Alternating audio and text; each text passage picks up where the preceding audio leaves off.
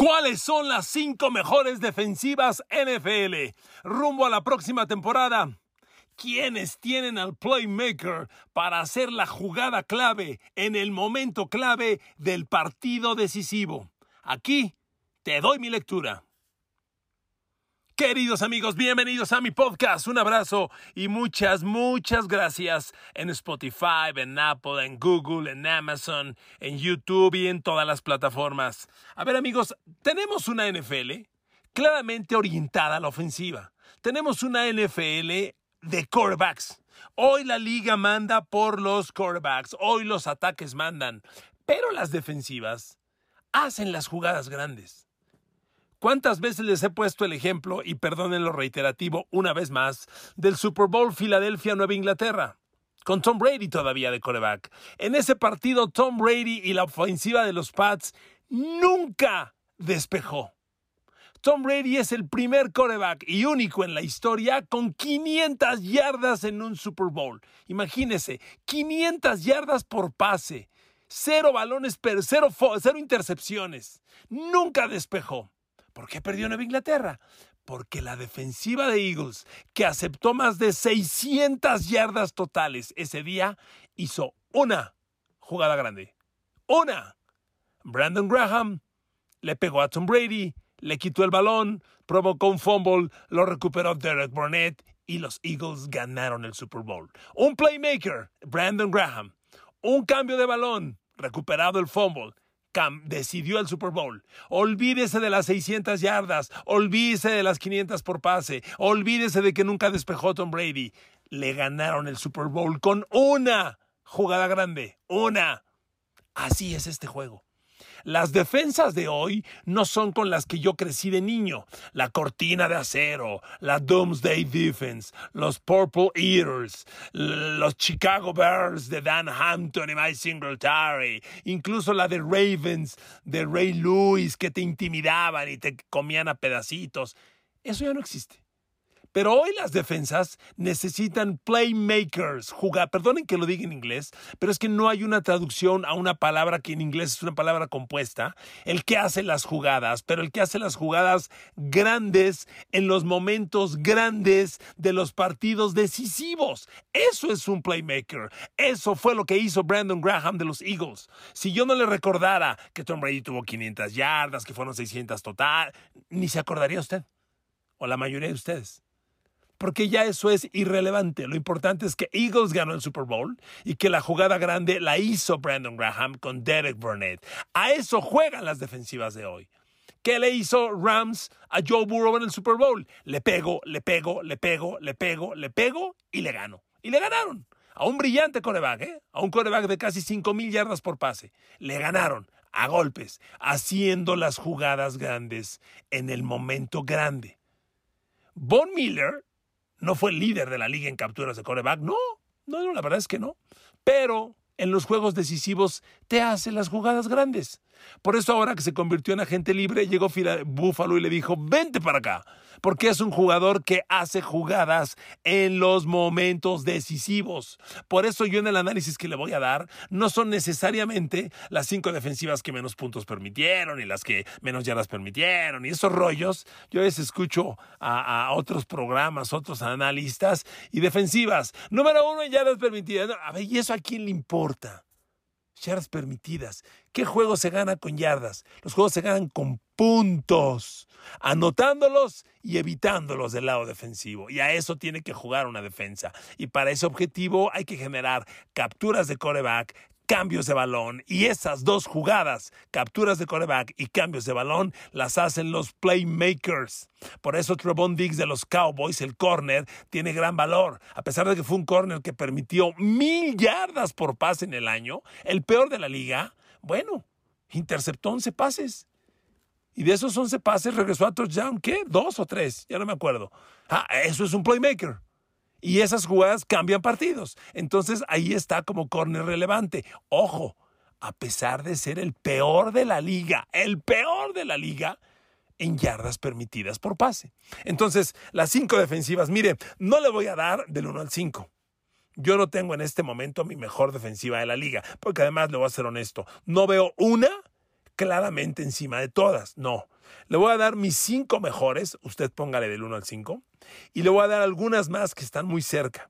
Y repito, son porque a mí me gustan, como a mí me gustan. Esos son las defensivas. Y miren amigos, primero quiero recordar una cosa para arrancar. La temporada pasada, la defensiva que menos yardas permitió y que menos puntos permitió, porque coincidió, fueron los Buffalo Bills. ¡Wow! Los Buffalo Bills. El coach Sean McDermott es un coach orientado a la defensa. Era coordinador defensivo en Carolina. Y qué defensa armó en Bills. Pero, ¿qué pasó con los Bills? Llegó el juego grande. ¿Cuál? Contra Mahomes y Kansas City. Y ahí no metieron las manos. Cuando tenían que capturar a Mahomes, no lo capturaron. Dígame, ¿qué vale más? Que Buffalo tenga la mejor defensa en yardas permitidas y en puntos permitidos. Vaya, que sea la defensa que menos yardas y menos puntos permitió. Pero en el juego grande contra Mahomes no mete las manos. O la defensiva de que Cincinnati, que, que, en los números, fíjese, aquí tengo los números del año pasado. La defensiva de Cincinnati, puta, es como la 20, ¿eh? 1, 2, 3, 4, 5, 6, 7, 8, 9, 10, 11, 12, 13, 14. Es la 15. La 15 en puntos permitidos. Pero en el juego grande, contra el mismo Patrick Mahomes, le pegaron, lo capturaron, lo derribaron y le interceptaron. ¿Qué quiere usted? ¿La de Bills? Que no hizo la jugada grande en el partido grande, o la de Cincinnati, que sí lo hizo, aunque en temporada regular fue la 15. Amigos, por eso los playmakers marcan la diferencia. Y por eso los playmakers cobran lo que cobran. Hoy ser un ala defensivo que le llega al coreback garantizado, te merece 25 millones de dólares por temporada. De 20 a 25 dependiendo de la edad que tengas y los números que tengas. Si tienes jugador de 15 capturas de coreback o más, andas en los 20 millones por año. Y si te acercas a las 20, 25 millones anuales. Sí, señor. Sí, señor. Entonces, eso vale mucho, muchísimo. Entonces, por eso Búfalo, ok, número uno. ¿Y? ¿Y? ¿Por qué cree que Búfalo fue por Von Miller en la agencia libre? Y ahora sí, con Von Miller esperan, hay que ver, generar la captura grande en el juego grande. También ellos extrañaron en ese partido contra Kansas City a Tredavious White, el corner. Tredavious White es un corner elite. Tredavious White es top 5 de la liga en corner, sin duda. Y hoy que tienen a Tredavious White, y hoy que tienen a Von Miller, y hoy que tienen a Kurt Allen, su primera de draft de Florida, corner, con esos tres aguas. Bueno, de hecho, arranquemos con mi top 5 de defensas. Yo tengo a Buffalo en mi top 5, ya que arranqué con ellos. Aquí está Buffalo. Sí tengo a los Bills. Miren amigos, para Buffalo es un año bien importante, por supuesto, porque son favoritos a Super Bowl. Son, no son contendientes, son favoritos. Yo tengo hoy a Buffalo como el equipo más talentoso de la conferencia americana. Así se lo... Arriba de Mahomes y Kansas City. Sí, arriba. Es para mí es el año de los Bills, pero lo que no ha hecho Josh Allen y lo que no han hecho estos Bills de Sean McDermott es ganar el juego grande. Se los he platicado varias veces. Para ellos era el rollo acabar con Brady y los Pats. Ok, ya Brady no está ahí. Y ya destronaron a los Pats. Ya les ganaron. Ya los humillaron. Claramente Bills está en otra categoría, arriba de los Pats. Ni duda cabe, ¿eh? ni debate hay para eso. Los Bills arriba, muy arriba de los Pats. Ya le ganaron a Mahomes, qué bueno. Ahora gánale en el juego grande. Porque de qué sirve que le ganes en temporada regular si no le ganas en el playoff. Si en el playoff es vivir o morir y fue el que perdieron. Un juego histórico, ajá. Jugó como nunca, pero perdió como siempre. Yo no quiero eso. Entonces, Bills necesita un año de crecer. Y en eso Von Miller va a jugar un papel fundamental. Para eso lo firman. Pero no solo para que él haga las jugadas grandes, sino para que su presencia haga crecer. Y esos que deben crecer son particularmente dos, tal vez tres. Gregory Rousseau, el novato de draft, primera de draft del año pasado de, Miami de los Hurricanes. Otro, Ed Oliver, otro primera de draft de la Universidad de Houston de hace tres años, lo recuerdo perfectamente. E incluso Shaq Lawson.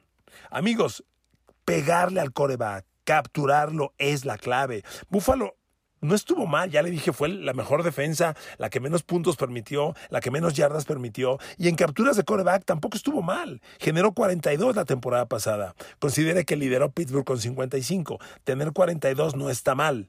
está bastante bien, pero tienes que hacer la captura en el juego grande. Perdón, no me chingues. El juego grande, eso es lo que vale. No sumes capturas, no hagas lo que Dallas, que le metes 50 puntos a Washington, 50 puntos a, a Filadelfia, 50 puntos a Nueva York, y ya es la gran ofensiva de la liga. No, papá. Quiero verte que le metas puntos a los equipos grandes en los juegos grandes. De eso se trata. No venimos a inflar globos, venimos a generar en el momento clave, en la jugada clave. Por eso, amigos, la lectura global de los números necesita interpretación. Para eso estamos aquí usted y yo para interpretar estos números. Digo, numéricamente, por favor, es la mejor defensiva de la liga. Punto, adiós, acabó el podcast. No, ni madres no es la mejor nueva de la liga, porque no hace las jugadas grandes en los partidos grandes. Entonces, Von Miller tiene que provocar que Gregory Rousseau, Ed Oliver crezcan, que se conviertan, uno de los dos tiene que ser jugador de doble dígito de capturas de coreback. Y Von Miller, por supuesto que también. Si eso ocurre, los Bills van a pelear, porque con esa presión, el perímetro que es fabuloso, híjole, yo voy al perímetro de los Bills y pienso en ellos y en Denver para el mejor perímetro de la liga, no manches. Tredavious White y el novato Kyle Allen, primera de draft de Florida, los corners. Jordan Poyer y Micah Hyde de safety, de safeties. Solo los safeties de Denver compiten con Jordan Poyer y Hyde. No manches. Buffalo tiene, ¿qué digo? Una buena defensa. Una mega, mega contra super defensiva a los Bills. Pero necesitas hacer la jugada grande en el momento grande. De eso se trata esta pinche historia. Así tiene que ser. Ahí, de lo contrario, ¿de qué sirven los números? Y Josh Allen, tienes que ganar el juego grande este año, ¿eh? Y el juego grande es ganarle a Kansas City en la final de la americana. A Kansas City o a Justin Herbert o a Russell Wilson o a Deshaun Watson, al que te pongan. Bills, Super Bowl o Super Bowl. Es el año. Es el año. De lo contrario, empezaremos a hablar de, de, un equipo más que se suma a esa fantástica serie que tiene la NFL Network de grandes equipos, equipos fantásticos que nunca llegaron al Super Bowl. Y ahí tendríamos que sumar estos Bills, ¿eh? Ahí están, en esa serie de la NFL están los Philadelphia Eagles de Randall Cunningham, de Reggie White, qué equipo. Los Houston Oilers de Warren Moon, de, este Haywood Jeffries, eh, super equipo de los, de los Oilers. Están los Minnesota Vikings, también de Randall Cunningham de quarterback. Y, y, de, y de, ¿cómo se llamaba este defensivo? Que se, que se pintaba la cara y era muy explosivo. Ay, Perdón, perdón, perdón, maldito Alzheimer, pero hay un de ese gran defensivo. Hay una serie muy buena de grandes equipos que nunca llegaron al Super Bowl, porque nunca ganaron el juego grande. Entonces, Buffalo, a ganar el juego grande. Buffalo tiene una defensiva top 5. Ni lo duden, ¿de acuerdo? Pero miren, la defensa que más me gusta, la defensa que más espero yo que crezca este año, porque es un equipo que me trae enloquecido, la digo la neta, son los Chargers. No, los Chargers, empezando por Justin Herbert de coreback, se los he dicho miles de veces, fascinante, chavo. La defensa. Tienes a Joy Bosa, un ala defensiva elite, sin duda, sin duda. Ala defensiva de doble dígito de coreback. Necesito un compañero del otro lado. Y llega Khalil Mack, no me jodan. Khalil Mack y Joy Bosa juntos, pero espérenme, eso no va a ser lo único. Ellos dos deben y van a provocar el crecimiento de Jerry Tillery. Jerry Tillery lleva ahí ya, va para su tercer año, a la defensiva de Notre Dame, lo recuerdo perfectamente, tercera de draft. Gran jugador que no ha acabado de crecer. Con Bosa y Mac en el campo, Tillery va a crecer. Si Chargers es capaz de convertir esta defensa en tres jugadores con doble dígito de capturas de coreback, ya estás. Ya estás ya estás, porque yo no tengo duda que Khalil Mack te va a hacer la jugada grande en el partido grande, porque lo ha hecho toda su vida. El año pasado estuvo lesionado, por eso lo vimos poco. Lo va a hacer, sin duda lo va a hacer. Y espérenme, las noticias no acaban ahí. Chargers se trajo al mejor corner de agencia libre a su equipo. JC Jackson, el corner de los Pats, el corner líder interceptor de la liga. Las últimas tres temporadas, tres, está en los Chargers. Por si le interesa el dato, JC Jackson ha interceptado 25 pases las últimas tres temporadas. ¡25!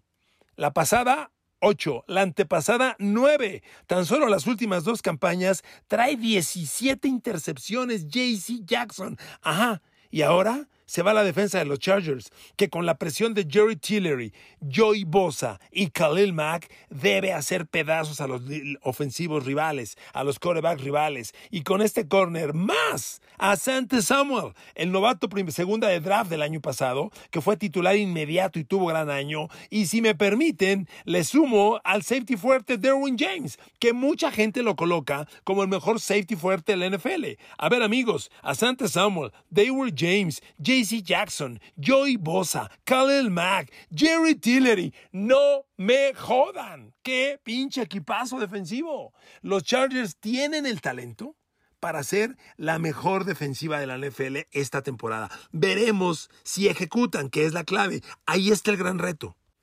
Y ese reto en particular lo tiene el coordinador defensivo Gus Bradley, un hombre de enormes resultados, ex coordinador defensivo de Seattle, de esa gran defensa en sus mejores tiempos y que toma el mando. Pero miren amigos, a mí me preocupa el staff de entrenadores de los, de los, este, de los Chargers. No es un equipo que me convenza plenamente, sinceramente. Me deja, me deja muchas dudas. La temporada pasada no fue un staff de cocheo del que se hablara muy bien. El coach Brandon Staley hubo momentos que dejó mucho que desear en el manejo del juego. Y, a ver, perdóneme, déjeme hacer una corrección. Le dije a Gus Bradley, coordinador defensivo. El coordinador defensivo de los Chargers es Renaldo Hill, perdóneme, es Renaldo Hill. Gus Bradley lo fue, ya no lo es. Entonces, amigos, con, con, con, este coordinador defensivo y con el talento que ahora tienen, con la llegada de JC Jackson, con Khalil Mack y con el núcleo que ya tenían, Chargers tiene que jugar explosivo. Chargers tiene potencial para ser la mejor defensa de la NFL el próximo año. Para ello, necesita ganar los partidos clave y hacer las jugadas grandes. Que cuando enfrentes a Mahomes y Mahomes tenga tercera y diez en el último cuarto, a un minuto al final, captures a Mahomes o le interceptes, que fue lo que hizo Bengals la temporada pasada. Aquí lo tienes que hacer. Entonces, esta defensa, amigos, en el papel, con las contrataciones nuevas, con, con, el coordinador, esta defensa de Chargers, a mí es la que más me gusta. Por eso Chargers me fascina. No lo voy a pronosticar al Super Bowl porque creo que al cocheo le va a quedar grande el rol. Pero talento tienen. A lo mejor me equivoco. Quiero ver que me equivoque, ¿ok? Entonces, Buffalo y Chargers, dos de mis cinco defensivas, dos de mis top five. Después de Chargers y ellos, les traigo otra defensa de la que espero enormes cosas. Green Bay Packers. A ver, amigos. Green Bay Pronto viene un análisis de ese equipo a profundidad. Amigos, Green Bay se va a convertir, escucha lo que le voy a decir, en un equipo orientado a la defensa. No quiere decir que se muera Aaron Rodgers o que lo hayan cambiado, no. Rodgers sigue ahí y Rodgers te va a entregar números elite, pero Rodgers ya no tiene el arsenal para explotar como antes. Yo no veo a Chargers como un equipo de 30 a 35 puntos por partido. No, van a recaer más en la defensa. ¿Y sabe por qué? Porque tienen un maldito talento espectacular. Ahí viene Racing Gary, que para mí es uno de los talentos elite emergentes. Racing Gary ya es un ala defensivo con doble dígito en capturas de coreback. Ya, ya lo es Racing Gary. Se lo mencionaba hace poco en otro podcast. Él, él está creciendo, pero Racing Gary no tiene solo esa presencia. Lo que tiene Racing Gary es la compañía de Kenny Clark y la compañía de un grupo de linebackers bestiales. Miren, Racing Gary la temporada pasada fue un jugador, por Dios, de 87 presiones de coreback. Sumando los playoffs, Rachel Gary tuvo 12 capturas de coreback, 17 golpes al coreback, 58 apresuramientos, 87 presiones totales. Y esas 87 presiones, ahí le va, es la, la cuarta cifra más alta de la liga, solo abajo de las 109 de Aaron Donald, las 108 de Max Crosby y las 88 de Nick Bosa. En cuarto viene Rachel Gary, empatado con Trey Hendrickson de Cincinnati. Entonces, con Rachel Gary de un lado, con Kenny Clark, que, oh sorpresa, también tiene unos números bestiales y es, y es liniero interior, es el gar medio. Entonces, Rachel Gary Kenny Clark, regresa Preston Smith ahí ya, esperamos que regrese al nivel que tuvo antes. Davondre Campbell se queda, es un linebacker tremendamente veloz. Ahí está el novato primera de draft de Georgia, Quay Walker. Con esto la defensa de Packers debe ser ultra rápida. Y espéreme, el perímetro tiene a Jerry Alexander como un corner top 5 de la liga. Y del otro lado, menospreciado, pero ahí está Eric Stokes, lesionado el año pasado, y el tremendo relevo que hizo Rashul Douglas. Amigos, Packers tiene una super defensiva. Yo espero de Packers tremendos números, por eso le digo, Packers se va a convertir en un equipo orientado a la defensa porque Aaron Rodgers ya no te va a meter 30, 35 puntos por partido. Pero con esta defensa van a competir y van a competir muy bien. Para mí, Packers, tercera de mis defensas top 5. Cuarta, porque lo han hecho muy bien, ¿eh? la verdad, mi reconocimiento, Tampa Bay. A ver, Tampa Bay sigue siendo el equipo de Tom Brady, de acuerdo. Pero ojo, la defensa es elite. La defensa es elite. Y tienen un mundo de armas. Se han renovado sumamente bien y yo espero de ellos grandísimas cosas. Este año su gran baja es que perdieron a Damu Konsu. Sí, ok, perdieron a Damu Konsu, pero espérame, te tengo una noticia. En el draft, la primera de draft de los, de los Tampa Bay Buccaneers es Logan Hall, Logan Hall de la Universidad de Houston.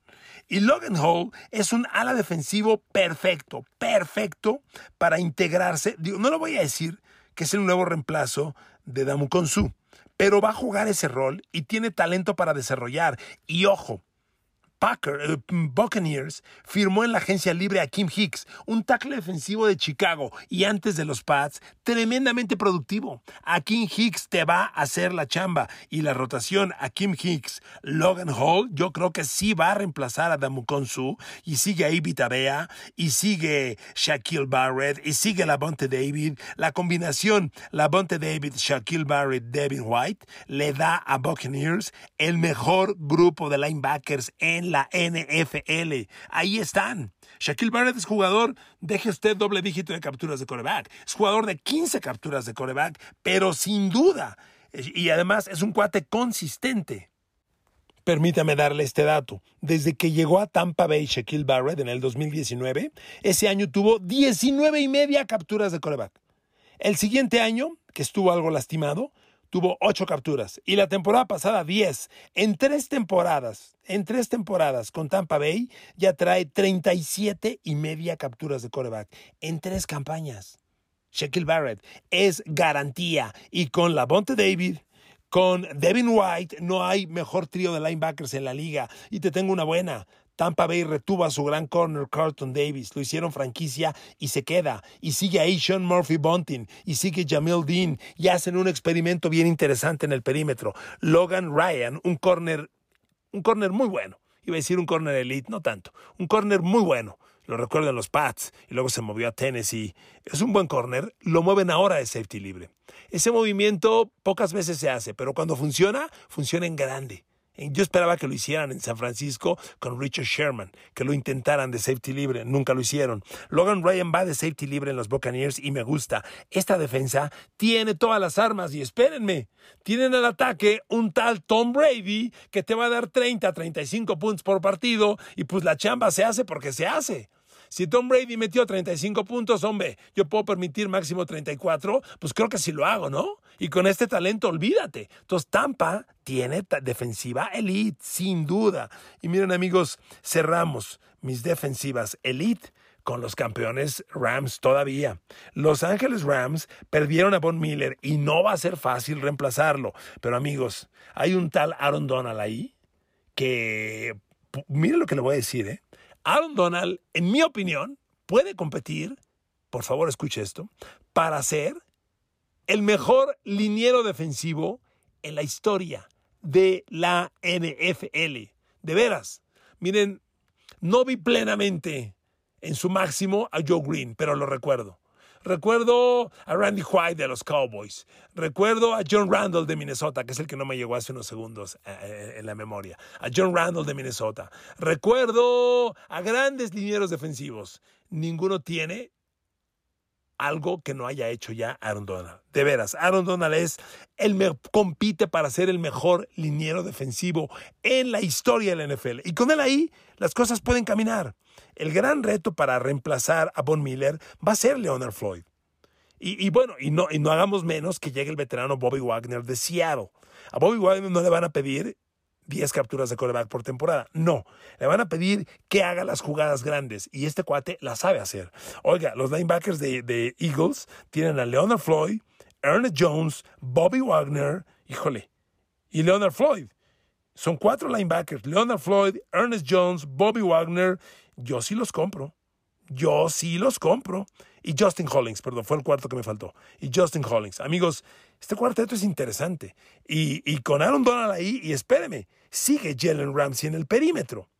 Que tal vez no sea hoy el mejor corner de la liga, pero sigue siendo top ten, ¿eh? Ahí está. Y sobre todo, te hace la jugada grande en el partido grande. Miren, el Super Bowl, Jamar Chase lo hizo ver mal, pero no le hizo la jugada grande. anotó una vez Jamar Chase, de acuerdo. Pero en el momento decisivo, Jalen Ramsey sostuvo, contuvo, jugó, ganó. Y eso es lo que vale. Amigos, esta defensa es top 5, no tengo la menor duda. Y cierro el podcast con tres defensivas muy buenas. A ver, los Steelers, yo siempre voy a respetar a la cortina de acero. Y cuando tienes a TJ Watt y a Cameron Hayward en tu línea frontal, te respeto porque te respeto. Y además Pittsburgh acaba de firmar, como era obvio, un nuevo contrato con Minka Fitzpatrick. Steelers está ahí y tiene un enorme talento. Ojo, la temporada pasada, Steelers fue el líder de la NFL en capturas de coreback con 55. 55 capturas. El segundo fue Vikings con 51 y Rams con 50. Y Steelers está ahí. El problema de Steelers, lo he dicho muchas veces, ¿cuántos años llevamos diciendo que Pittsburgh no tiene esquineros? Porque este año otra vez no tiene esquineros, no hay corners. Y otro gran reto es reemplazar a Stephen Tweed, que ya se retiró. Chris Wormley va a tener ese reto. No lo veo fácil. Pero el perímetro me preocupa. Los dos corners que hoy trae Pittsburgh como titular ni siquiera han sido titulares sólidos en años pasados. Uno es Ankelo Witherspoon, lo recuerdo en 49ers, lo recuerdo creo que en Cincinnati, como corner, corner eh, níquel, nunca titular es titular en Pittsburgh hoy. Y el otro es Levi Wallace, igual, suplente en Buffalo, suplente en San Francisco, y llega a Pittsburgh como titular. Híjole, eso me preocupa, pero cuando tienes a TJ Watt y a Cam Hayward, te la compro. Y espérenme, llega Miles Jack, ese linebacker interior que tuvo grandes años en Jacksonville, va a funcionar. Es muy bueno. Yo sí se la compro a Miles Jack. Entonces, este equipo tiene, y además tiene el pedigree. Steel Curtain es Steel Curtain. Pittsburgh va a estar ahí hoy. No los veo top 5, pero están merodeando. Tercer equipo, otro equipo que considero, Tennessee. Amigos, Tennessee tiene un fantástico perímetro. Es otra pareja de safeties, incluido el mejor libre Kevin Bayer, y junto con Amani Hooker, elite. Y los corners muy competitivos, Caleb Harley y Christian Fulton. Pero Tennessee es, escucha este dato, Tennessee es la única defensiva NFL de la temporada pasada con tres defensivos en doble dígito de captura de coreback. Bud Dupree, Harold Landry y Jeffrey Simon, 10 o más capturas. Y eso, perdóneme, está muy, muy, muy cabrón. Y lo tiene Tennessee. Entonces, este equipo va a pelear tiene el talento para competir todos los elementos. Yo creo que los Titans tienen mucho. La bronca es que es un equipo que no tiene ataque, que tiene un coreback muy volátil y pues no, no, no, no le veo, no le, no le creo talento por ese lado. Pero este equipo puede hacer grandes cosas. Y cierro con los Raiders de Las Vegas, porque la pareja de Max Crosby, Chandler Jones, ya la quiero ver jugar. Ya la quiero ver jugar. De veras, ¿qué grupo tienen? E-, esa línea frontal. Y ojo, el movimiento de Clelin Farrell como ala defensiva está interesante, puede funcionar. Además llega Marlon, Butler que va a aportar. Y Jonathan Hankins está ahí, que es muy competitivo. El line, grupo de linebackers no es gran cosa, pero me encanta el Rock Yassin como corner, me encanta. Y Trevor Mullen ya dio resultados el año pasado. Este equipo, con Crosby, y con Chandler Jones en doble dígito de quarterback, grandísimas cosas pueden ocurrir para los Raiders. Amigos, esos son mis mejores defensivas rumbo a la próxima temporada NFL. Espero ansioso leer sus comentarios. Abrazos, gracias a todos, bendiciones, nos oímos mañana.